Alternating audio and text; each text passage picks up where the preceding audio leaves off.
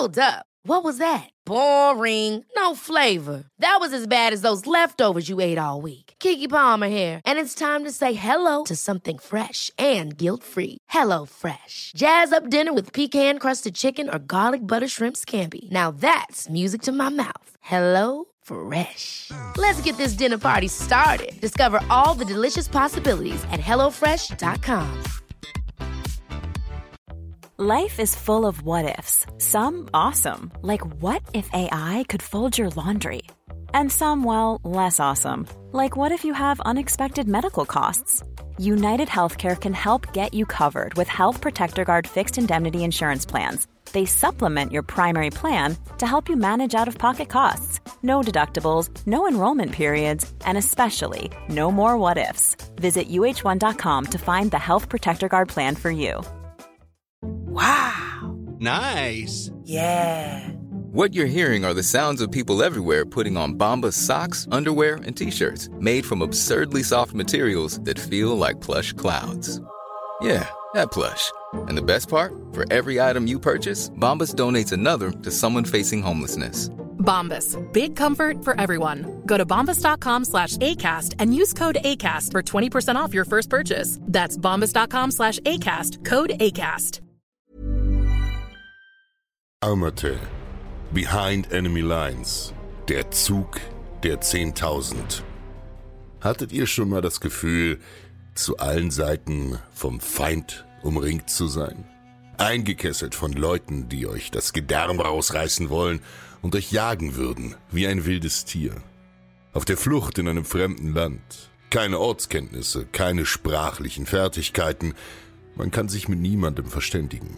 Geschweige denn, dass man jemandem trauen würde. Ihr seid weder das heiße, trockene Klima gewohnt, noch die unbekannte und exotische Vegetation. Ihr wisst nicht einmal, welche Pflanzen ihr essen könnt und vor welchen ihr euch lieber in Acht nehmen solltet. Ihr seid tausende Kilometer von eurer Heimat entfernt und weder naht Rettung, noch habt ihr einen Anführer, der euch den Weg zeigen kann.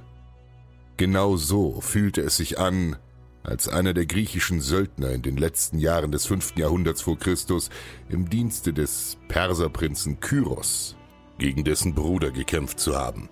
Kyros gewann die entscheidende Schlacht, doch verlor er in eben dieser sein Leben und zehntausend griechische Söldner ihren Arbeitgeber. Nun standen sie ohne Arbeitgeber, Geld oder Versorgungslinien mitten im Feindesland, behind enemy lines. Und genau darum soll es in diesem brandneuen Format gehen. Armeen und Helden, die das Schicksal mitten in die Höhle des Löwen warf und sie mit Feinden umzingelte. Aber mal langsam. Beginnen wir mit der Vorgeschichte. Kapitel 1. Wenn zwei sich streiten. Wir befinden uns im alten Griechenland. Gerade ist der Peloponnesische Krieg zu Ende gegangen. Der was? Nach den Perserkriegen um 480 vor Christus waren die äußeren Feinde von einer Allianz mehrerer griechischer Stadtstaaten aus dem Land geworfen worden. Nun war die Zeit gekommen, sich wieder untereinander zu misstrauen und schließlich zu bekriegen. Sparta und Athen hatten jeweils gewaltige Bündnissysteme geschmiedet, an deren Spitze sie selbst standen. Wie praktisch. Athen hatte den Attistelischen Seebund ins Leben gerufen. Wie der Name schon verrät, handelt es sich um eine schlagkräftige Allianz zur See. Dagegen standen die Mitglieder des Peloponnesischen Bundes unter dem Kommando Spartas, eine Landmacht. Die Fronten verhärteten sich, alle Zeichen standen auf Krieg, und beide Mächte versuchten, alle noch unentschlossenen und neutralen Stadtstaaten und Inseln Griechenlands auf die eigene Seite zu ziehen, notfalls mit ein wenig sanfter Gewalt. Wenn Sparta oder Athen an deine Pforten pochten und dir ein Bündnisangebot unterbreiteten, dann war das kein Angebot. Es war ein Befehl mit einer mehr oder weniger diplomatischen Kaschierung. Von 431 bis 404 schlugen sich diese beiden Mächte gegenseitig die Schädel ein. Zwar gewann Sparta mit persischer Hilfe, allerdings sollten sich beide Großmächte niemals von diesem Schlag erholen. Für beide begann eine lange Abwärtsspirale. Und genau hier kommen die Perser erneut ins Spiel. Im Jahre 404 vor Christus starb nämlich auch der persische Großkönig Dareios II. Er hinterließ zwei Söhne, den älteren Arsakes und den jüngeren Kyros. Wie im Perserreich üblich, ging die Thronfolge nicht ganz reibungslos vonstatten. Beide Brüder beanspruchten den Thron für sich. Als Arsakes sich durchzusetzen drohte, entschied sich Kyros militärisch gegen seinen eigenen Bruder vorzugehen. Da genau in diesem Jahr der Peloponnesische Krieg zu Ende gegangen war, wurden in Griechenland viele Söldner frei. Er rekrutierte unter anderem 10.000 Hopliten, also Schwerbewaffnete, für seine Armee. Das klingt bizarr, dass Griechen für Perser kämpften aber war gar nicht unüblich. Beispielsweise half einst ein athenischer Seeoffizier den Persern dabei, die Spartaner zur See vernichtend zu schlagen. Und gerade zu dieser Zeit brauchten die Leute eine Existenzgrundlage. Der zu Ende gegangene Krieg hinterließ viele Leute verarmt, hungrig und perspektivlos. Sie scherte es also wenig, für wen sie kämpften. Hauptsache der Mann konnte ihre Bäuche füllen. In der Wissenschaft sagt man, hier wurde der Homo politicus zum Homo economicus, vom Menschen der Politik zum Menschen der Wirtschaft. Also auf gut Deutsch, erst das Fressen, dann die Moral. Das ist menschlich und auch verständlich. Die Leute sehnten sich nach Sicherheit, nach einer materiellen Absicherung, und diese lieferte der Perserprinz. Kyros war nun gegenüber seinem Bruder in der besseren Situation und zog gegen ihn zu Felde. Mit großem Erfolg. Gleich in der ersten Schlacht bei Kunaxa, nordwestlich von Babylon im heutigen Irak, konnte er einen glänzenden Sieg erringen. Das Ganze geschah im Jahr 401 vor Christus. Damit ihr einen Anhaltspunkt habt, das sind die letzten Lebensjahre des Sokrates, etwa 50 Jahre vor der Geburt Alexanders und zu einer Zeit, in der Rom eine junge Republik in den Wirren der Ständeskämpfe war. Soweit so gut. Wo war nun der Haken? Der bestand darin, dass Kyros den Kampf zwar gewann, jedoch starb, nachdem ihm ein Speer verwundet hatte. Das war so ungefähr das Schlimmste, was den Griechen nur hätte passieren können. Kapitel 2 Kriegsberichterstatter wider Willen. So waren 10.000 Griechen mitten im Feindesland führerlos geworden und mussten sich vom Gebiet des heutigen Irak durch Armenien und die Türkei ans Schwarze Meer durchkämpfen, um nach Hause zu kommen. Keine allzu guten Startbedingungen. Außerdem wurden die Strategen, also die Heerführer des Feldzugs nach der Schlacht von den Persern in einen Hinterhalt gelockt und durch Enthauptung ermordet. Nun saßen sie mächtig in der Tinte, denn bevor sie auch nur einen einzigen Schritt in irgendeine Richtung tun konnten, mussten sie bestimmen, wer sie denn von nun an anführen sollte. Dieser ganze Marsch, dieses spektakuläre Unterfangen, das auch als Zug der Zehntausend bekannt ist, wird uns detailliert in einem Werk namens Anabasis geschildert. Anabasis ist altgriechisch und bedeutet so viel wie der Hinaufmarsch von Persien nach Griechenland. Die Anabasis gilt als eines der bekanntesten griechischen Werke. Einerseits ist ihre Handlung mehr als filmreif und episch, sie besitzt aber auch eine zweite vorzügliche Eigenschaft. Sie ist unheimlich simpel geschrieben. Der Mann, der sie schrieb, war dafür bekannt, einen sehr einfachen Sprachstil zu pflegen. Deshalb war die Anabasis auch beliebt als Schulbuchlektüre und wird auch heute noch gerne Griechischschülern bei der Abschlussprüfung vorgelegt. Aber wer war der Kerl, der das alles beschrieb denn eigentlich? Der Autor, dem wir die Anabasis verdanken, ist Xenophon von Athen. Dieser wuchs im aristokratischen Kreisen in Athen auf und begleitete den Zug ohne militärische Funktion als eine Art Kriegsberichterstatter. Er gehörte einer Ritterfamilie von alteingesessener Herkunft an. Wann genau er geboren wurde, ist uns nicht bekannt, da er als junger Mann am Feldzug teilnahm. Dürfte er wohl zwischen 430 und 425 geboren worden sein. Neben der Anabasis, die ohne Zweifel sein Opus Magnum ist, also sein größtes Werk, schreibt der Lakedaimanophile und athenfeindliche Xenophon auch eine Biografie über den Spartanerkönig Agesilaos II., das Wort Lakedaimonophil ist nicht nur der schriftgewordene Albtraum eines jeden Legasthenikers, es ist ein schickes Wort für jemanden, der den spartanischen Staat verehrt. Das ist ironisch, wenn man bedenkt, dass Xenophon aus Athen, dem größten Rivalen Spartas, stammte. Und er schrieb ein Buch über die Erziehung von Kyros II., den Stifter des persischen Großreichs, wobei er relativ subjektiv wirkt. Daneben beschreibt er in den Büchern Hellenica, die Geschehnisse in Griechenland von 411, dem Ende des Schaffens von Thukydides, einem der bedeutendsten griechischen Geschichtsschreiber, an das er nahtlos anschließt. Dass er diesem großen Mann nachfolgen wollte, macht er auch schnell und deutlich klar. Deshalb beginnt sein erstes Buch mit Meta de Tauta, also danach aber, und nicht wie gewohnt mit einem Proimion, also einem Vorwort. Er schrieb so, als würde er eine Art Fortsetzung folgt an die Werke einer völlig anderen Person vollziehen. Großmundig, aber er selbst sollte nicht unbekannt bleiben. Er schreibt die Anabasis übrigens aus der Sicht der dritten Person, nicht als er selbst, ähnlich wie Caesar, der den Gallischen Krieg aus der Sicht einer dritten Person schrieb. Unter dem Pseudonym Themistogenes von Syrakus verfasste er also die Zeilen seines Werkes. Warum? Er ging an die Sache ran mit dem Ziel, dadurch höhere Objektivität und Distanz zum Geschehen zu wahren. Jedoch behält er immer eine sehr hohe Meinung von sich und schwärmt gerne mal, wie toll dieser Xenophon doch war. Wie beliebt bei den Männern, die zu jeder Tages- und Nachtzeit in seinem Zelt vorstellig werden konnten und derer er sich ach so barmherzig annahm. Da die Hauptquelle Xenophon selbst, wenn auch unter einem Pseudonym war, bewertet er sich selbst stets als äußerst truppennahen und fürsorglichen Anführer, den man auch immer konsultieren konnte, egal ob er gerade aß oder schlief. Inwieweit dies der Wahrheit entspricht, lässt sich in Ermangelung anderer Quellen jedoch nicht eruieren. Kapitel 3 Wer marschierte da? Die Griechen stellten demografisch gesehen eine typisch griechische Gruppe dar, da uns 66 Individuen namentlich überliefert sind und von diesen lediglich acht Athener waren, also knapp jeder achte. Wenn man dies hochrechnet, darf man vorsichtig schätzen, dass ungefähr 12 Prozent der Teilnehmer athenischer Herkunft waren. Viele kamen aus kleineren, unbekannteren Polis, Dadurch lässt sich ein recht genaues Bild griechischer Verhaltensnormen und Gewohnheiten abzeichnen. Athen war damals die mit Abstand größte griechische Polis. Die meisten Polis waren ganz kleine Gemeinden, die ein paar hundert, manchmal ein paar tausend Einwohner zählten. Die Riesen wie Athen, Sparta, Theben und Korinth bildeten hier gewaltige Ausnahmen. Der Althistoriker Andrew Dalby vergleicht die Griechen in seiner Abhandlung zu diesem Thema mit einer City on the Move also einer Stadt in Bewegung, treffender gesagt einer Kolonisationsexpedition. Sie befanden sich in einem absoluten Ausnahmezustand, da sie fernab der Heimat ohne richtige Führung oder Verbindung in eben jene ihre Versorgung mit den notwendigsten Mitteln wie Essen und Trinken sicherstellen mussten, dabei weiterhin von den Persern bedroht wurden und sich auf diesem Territorium absolut nicht auskannten. Alles in allem also eine pausenlose Stresssituation.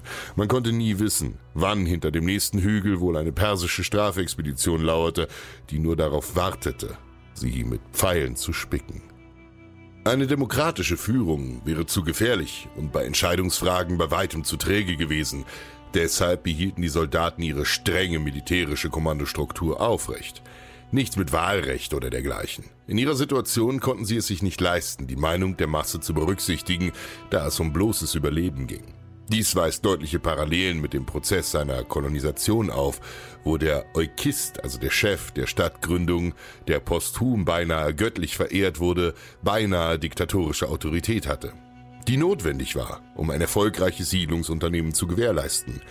Dolby hält es ebenfalls für wahrscheinlich, dass sich die Söldner ähnlich wie Kolonisten ihrem Oikisten einem einzelnen Anführer unterstellten, der sie bis zur Beendigung ihrer Odyssee anführen sollte. Ein Diktator, wenn man so will. Ein einzelner Herrscher, ein Oberbefehlshaber. Xenophon stieg durch seine rhetorischen Fähigkeiten und seine guten Kontakte von einem Begleiter des Feldzugs zu einem der Anführer der Truppe auf. Neben den 10.000 Schwerbewaffneten bestand der Zug jedoch wie jede Armee, aus einem Tross, in dem man Handwerker, Ärzte, Spielleute, Prostituierte, Hetären und teilweise auch uneheliche Kinder der Söldner mitführte. Schätzungen zufolge war dieser Zug zu manchen Zeiten größer als die Zahl der Kompandanten selbst, sprich mehr als 10.000 Personen. Verständlicherweise verlangsamten sie den Zug und stellten einen verwundbaren Punkt dar, den die Perser bei einem Angriff hätten ausnutzen können. Jedoch ist ein Tross nicht nur für die Versorgung, sondern auch für die Aufrechterhaltung der Moral der Truppe essentiell. Insbesondere wenn man einen Aggressionskrieg fern der Heimat führt. Die Männer hatten sicherlich nicht nur Angst und Sorge, die Heimat niemals wiederzusehen, viele von ihnen waren zweifellos frustriert von ihrer Lage und wollten auch irgendwo Dampf ablassen. Kurtisanen leisteten da sicher keinen unwesentlichen Beitrag in so mancher Armee. Es war nicht von Anfang an klar, dass die Griechen überhaupt nach Hellas zurück wollten. Xenophon selbst schlug sogar Ryan Reynolds here from Mint Mobile. With the price of just about everything going up during inflation, we thought we'd bring our prices down. So to help us, we brought in a reverse auctioneer, which is apparently a thing. Mint Mobile unlimited premium wireless. Ready to get 30, 30, bit to get 30, bit to get 20, 20, 20, bit to get 20, 20, bit to get 15, 15, 15, 15 just 15 bucks a month. So, Give it a try at mintmobile.com slash switch. $45 upfront for three months plus taxes and fees. Promo rate for new customers for limited time. Unlimited more than 40 gigabytes per month. Slows. Full terms at mintmobile.com. Many of us have those stubborn pounds that seem impossible to lose, no matter how good we eat or how hard we work out. My solution is PlushCare. PlushCare is a leading telehealth provider with doctors who are there for you day and night to partner with you in your weight loss journey. They can prescribe FDA-approved weight loss medications like Wagovi and Zepbound for those who qualify. Plus, they accept most insurance plans. To get started, visit plushcare.com slash weight loss. That's plushcare.com slash weight loss. vor, am Schwarzen Meer zu bleiben und dort zu siedeln. Sein Vorschlag jedoch traf auf breite Ablehnung, da die meisten Soldaten Familie in Griechenland hatten. Die Idee, sich den Persern zu stellen und sich ihnen militärisch entgegenzustellen, wurde rasch verworfen, da man ihrer zahlenmäßigen Überlegenheit einfach nicht gewachsen war. Klar, ein, zwei Schlachten hätte man vermutlich gewonnen, immerhin waren sie schwer gerüstete, gut ausgebildete Berufskrieger, aber die Perser hatten hart gesagt den Heimvorteil, denn sie verfügten über Geländekenntnisse, die Rückendeckung der Zivilbevölkerung und konnten praktisch endlos neue Truppen aufstellen, um die Griechen anzugreifen. Es wäre ein Kampf gegen einen unermüdlichen Mahlstein geworden, wenn man sich darauf eingelassen hätte. Und das wussten die Griechen auch und stellten sich nicht, wenn sie nicht unbedingt mussten. Da die Soldaten Hopliten, also schwer bewaffnete, mit Schwert, Speer und einem großen bronzeüberzogenen Rundschild und einer schweren Rüstung waren und das Klima selbst für Griechen recht hitzig war, zehrte der Marsch an ihren Kräften. Ganz zu schweigen von der Tatsache, dass sie nicht ortskundig waren. Jeden Tag trieb ihnen die brütende Sonne den Schweiß aus den Poren. Ihre schweren Bronzepanzer hatten sich wie Schmelzöfen um ihre Rümpfe geschmiegt und überall lauerte der Tod, sei es nun in einem persischen Speer, einer ungenießbaren Pflanze, einer eigentlich nicht tödlichen, aber unbehandelten Wunde, die sich infizierte und tapfere Männer an Fieber sterben ließ. Das Oberkommando übernahm Xenophon gemeinsam mit einem spartanischen Feldherrn namens Charisophos, den die Lakedaimonier als offizielle Unterstützung des Kyros entsandten. Kapitel 4 Hungrige Teufel Von eminenter Bedeutung für die Griechen auf diesem Zug war natürlich auch die Versorgung mit Nahrung. Auf ihrem Zug ernährten sich die Griechen selbstverständlich sehr untypisch im Vergleich zu ihren Essgewohnheiten in der Heimat. Die Griechen verfügten schon damals über eine ausgewogene und vielfältige Ernährung. Öl, Wein, Feigen, Honig wurden angebaut und in Massen exportiert. Importiert wurden vor allem nach Attika Weizen aus Sizilien, Ägypten und dem Schwarzen Meer. Athen war schlichtweg zu riesig, als dass dessen Umland es mit Nahrung hätte versorgen können. Das Schwarzmeergebiet war deshalb auch einer der neuralgischen Punkte der Athener, da sie auf diese Getreide angewiesen waren. Im Peloponnesischen Krieg war genau das ihr Untergang. Sparta konnte ihre Verbindung zum Schwarzen Meer auf See kappen und Athen konnte sich aussuchen, ob sie kapitulieren oder jämmerlich verhungern wollten. Die Vernunft siegte. Gerste wurde in Attika selbst angebaut, jedoch nicht einmal genug für die Subsistenz. Außerdem war Gerste sehr unbeliebt wegen des Geschmacks und war nur mehr die Nahrung der Sklaven und der ärmsten Schichten. Sogar die Kleinbürger aßen Weizen. Das war bei den Römern übrigens ähnlich. Gerste wurde als ekelhaftes Tierfutter angesehen und wurde an Soldaten nur als Strafe ausgegeben, wenn sie sich falsch verhalten hatten. Ziegen- und Schafsmilch waren sehr verbreitet, wohingegen Kuhmilch für ungesund gehalten und weniger konsumiert wurde. Auch Käse, Fisch, Eier und sogar Kuchen wurden in vielen Polis verzehrt. Lediglich die Spartaner bildeten eine Ausnahme die kulinarisch auf einer eher archaischen Ebene verblieben waren und Dinge wie die süßen Backwaren der Athener als verweichlicht verachteten. Fleisch wurde nur selten und meist zu Opferfesten gegessen. Zusammenfassend kann man sagen, dass die Griechen sich hauptsächlich von Getreide ernährten, dies aber zur Genüge von den oben genannten Speisen ergänzt wurde. Getreide bildete für so ziemlich jedes Volk lange Zeit die Basis der Ernährung. So viel Fleisch wie wir heutzutage konsumierte mit Sicherheit keiner unserer Vorfahren, egal zu welcher Zeit er gelebt haben mag. Einerseits konnten die Griechen auf dem Zug, da sie ja ständig in Bewegung waren, kein Land bestellen oder Früchte und Gemüse pflanzen. Damit mussten sie großteils auf Getreideprodukte wie Brot oder den damals beliebten Brei verzichten. Ebenso verwehrten ihnen viele Städte, mit denen sie Handel treiben oder sich mit Proviant versorgen wollten, den Einlass, da sie ja doch zehntausend schwer bewaffnete Soldaten waren und die Städte damit nicht den persischen Großkönig provozieren wollten.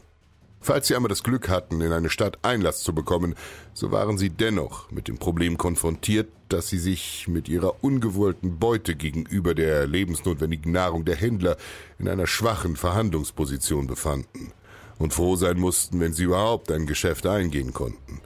Xenophon beschreibt das recht lebhaft.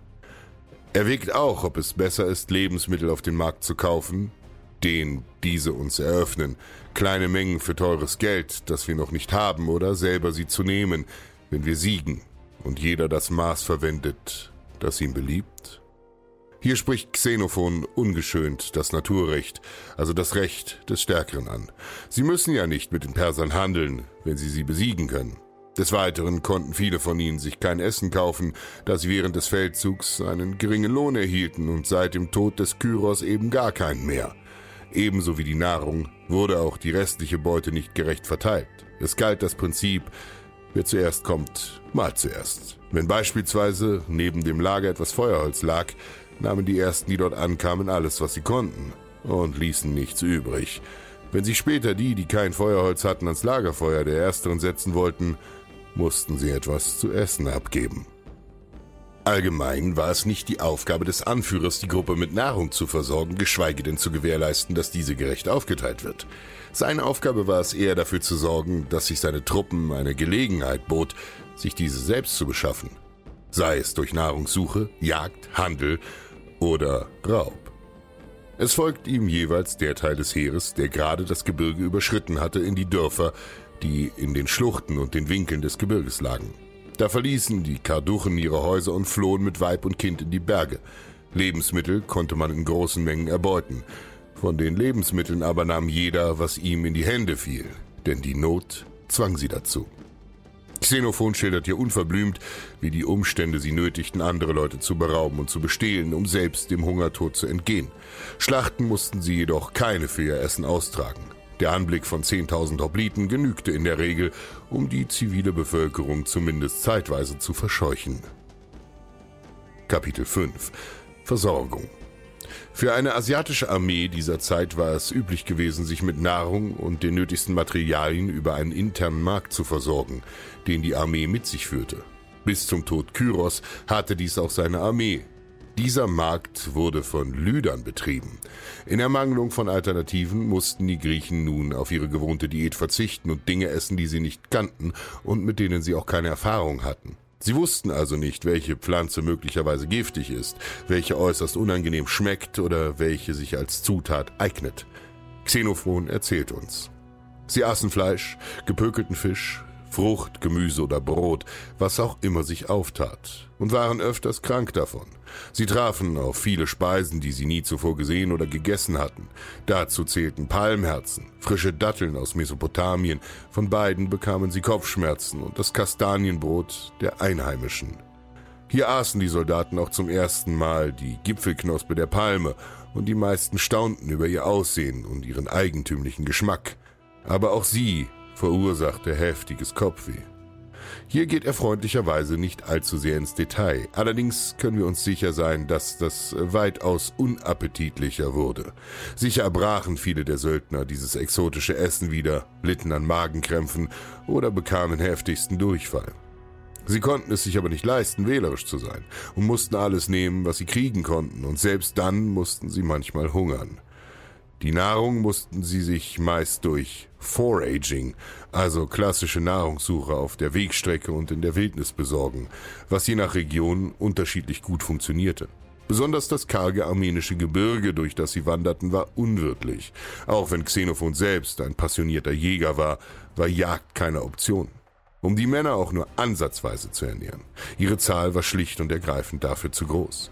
Beeren und Wurzeln mussten den gröbsten Hunger stillen bis man wieder in die Zivilisation kam.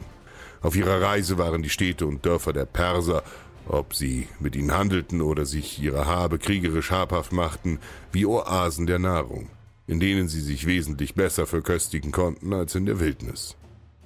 Dort blieben sie drei Tage wegen der Verwundeten und auch wegen der Lebensmittel, die es dort reichlich gab. Mehl, Wein und Gerste, die in großen Mengen für die Pferde ausgeschüttet lag. Dies war vom Satrapen des Landes zusammengebracht worden. Das Dorf, in das wir kamen, war groß und hatte ein Schloss für den Satrapen. Über den meisten Häusern waren Türme errichtet, und Lebensmittel gab es reichlich. Wenngleich ihre Ernährung unterwegs sehr dürftig und nicht immer gesichert war, konträr erschien die Tatsache, dass sie sich in den Festungen in Kleinasien bestens sättigen konnten. Dort fraßen sie sich satt, vergaßen ihre Strapazen und konnten ausruhen, wenigstens für den Moment. In Kalpe, einer Hafenstadt in Bithynien, konnten sie sich gegen Ende ihrer Unternehmung wieder regelmäßig der normalen Speisen erfreuen. Das übrige Land ist schön und groß, viele bewohnte Dörfer liegen dort. Das Land trägt Gerste, Weizen, alle Hülsenfrüchte, Hirse, Sesam, Feigen und in hinreichender Menge viele Weinstöcke, die süßen Wein lieferten und alles andere außer Ölbaum. So beschaffen ist das Land. Interessanterweise erwähnt Xenophon kein Fleisch, was darauf verweist, dass die Griechen, wie bereits erwähnt, nicht sonderlich viel Fleisch aßen. Das Fleisch blieb ihnen als etwas Besonderes nur für gewisse Anlässe vorbehalten. Kapitel 6 Das Nachspiel Xenophons Anabasis beschreibt detailliert die Ernährung und Versorgung einer Armee auf dem Rückzug, die ohne Nachschubverbindungen auskommen muss. Das Werk beschreibt jedoch weit mehr als das. Xenophon lässt Liebe zum Detail weiten und den Leser richtig in seine Reise eintauchen. Der Mann konnte förmlich mit Worten malen. Auch die Topographie wird lebhaft beschrieben. Wie breit und wie tief Flüsse sind, wie Flora und Fauna aussehen, welche Menschen wo leben, wer wo Satrap der Perser ist. Schlachten werden ausführlich geschildert und natürlich das soziale Leben dieser Gruppe. Xenophon ließ nichts aus, von dem er meinte, es könnte von Belang sein. Auch wenn Xenophon unter dem vermeintlichen Schutz eines Pseudonyms in dem Werk sehr idealisierend mit sich selbst ins Gericht geht, ist es doch eine der wichtigsten Quellen für die spätklassische Zeit, genauso wie seine anderen Werke. Abschließend ist zu sagen, dass der Zug der Zehntausend im Allgemeinen ein Schlüsselereignis dieser Zeit war, da er den Griechen die Besiegbarkeit der Perser auf ihrem eigenen Boden deutlich vor Augen führte. Sehen wir uns doch mal die Fakten an. Die Perser sind untereinander uneins, wer die Krone tragen soll. Heuern dafür 10.000 griechische Söldner an und eine ganze Armee von schwer bewaffneten Fremden marschiert in Persien ein, entscheidet einen Krieg gegen deren Gunsten und dann ziehen sie sich zu allem Überfluss auch noch erfolgreich aus dem Land zurück. Das ist eine Blamage für die Perser. Sie haben eine verwundbare Feindarmee mitten am Präsentierteller. Und anstatt sich ihnen zu stellen, hofft man einfach darauf, sie mit kleinen Geplänkeln und Sticheleien aus dem Land zu nerven. Keine große Offensive, keine offene Feldschlacht. Das bekleckerte die persischen Armeen nicht gerade mit Ruhm, und es führte den Griechen vor Augen, wie verwundbar die Perser im eigenen Land waren. Ein Koloss auf tönernen Füßen stand da vor ihnen. Und ja, richtig gehört. Der Zug der Zehntausend glückte übrigens. Sie schafften es in die Heimat. Als sie im Norden Kleinasiens nach all dem Festland endlich wieder Meer erblickten, sollten sie vor Glück in Tränen ausgebrochen sein und ganz verrückt gerufen haben, Talata, Talata, das Meer, das Meer. Als Grieche war man es nicht gewohnt, so weit abseits der See zu sein. Nach ihrer Heimkehr erwarteten sie allerdings keine ruhigeren Zeiten, denn in Griechenland rangen bald schon die Polis wieder miteinander um die Vorherrschaft, bis sich aus dem Schatten Makedonien erheben sollte, um ganz Griechenland zu unterjochen. Aber das ist eine Geschichte für einen anderen Tag. Und was lernen wir daraus? Hunger ist tödlicher als das schärfste Schwert. Imagine the softest sheets you've ever felt. Now imagine them getting even softer over time. That's what you'll feel with Bowl and Branch's organic cotton sheets. In a recent customer survey, 96% replied that Bowl and Branch sheets get softer with every wash. Start getting your best night's sleep in these sheets that get softer and softer for years to come. Try their sheets with a 30-night guarantee. Plus, get 15% off your first order at bowlandbranch.com. Code BUTTERY. Exclusions apply. See site for details. Planning for your next trip? Elevate your travel style with Quince. Quince has all the jet setting essentials you'll want for your next getaway, like European linen, premium luggage options, buttery soft Italian leather bags, and so much more. And is all priced at 50 to 80% less than similar brands. Plus, Quince only works with factories that use safe and ethical manufacturing practices. Pack your bags with high-quality essentials you'll be wearing for vacations to come with Quince. Go to quince.com/pack for free shipping and 365-day returns. Hold up. What was that? Boring. No flavor. That was as bad as those leftovers you ate all week. Kiki Palmer here, and it's time to say hello to something fresh and guilt-free. Hello Fresh. Jazz up dinner with pecan-crusted chicken or garlic butter shrimp scampi. Now that's music to my mouth. Hello Fresh. Let's get this dinner party started. Discover all the delicious possibilities at hellofresh.com.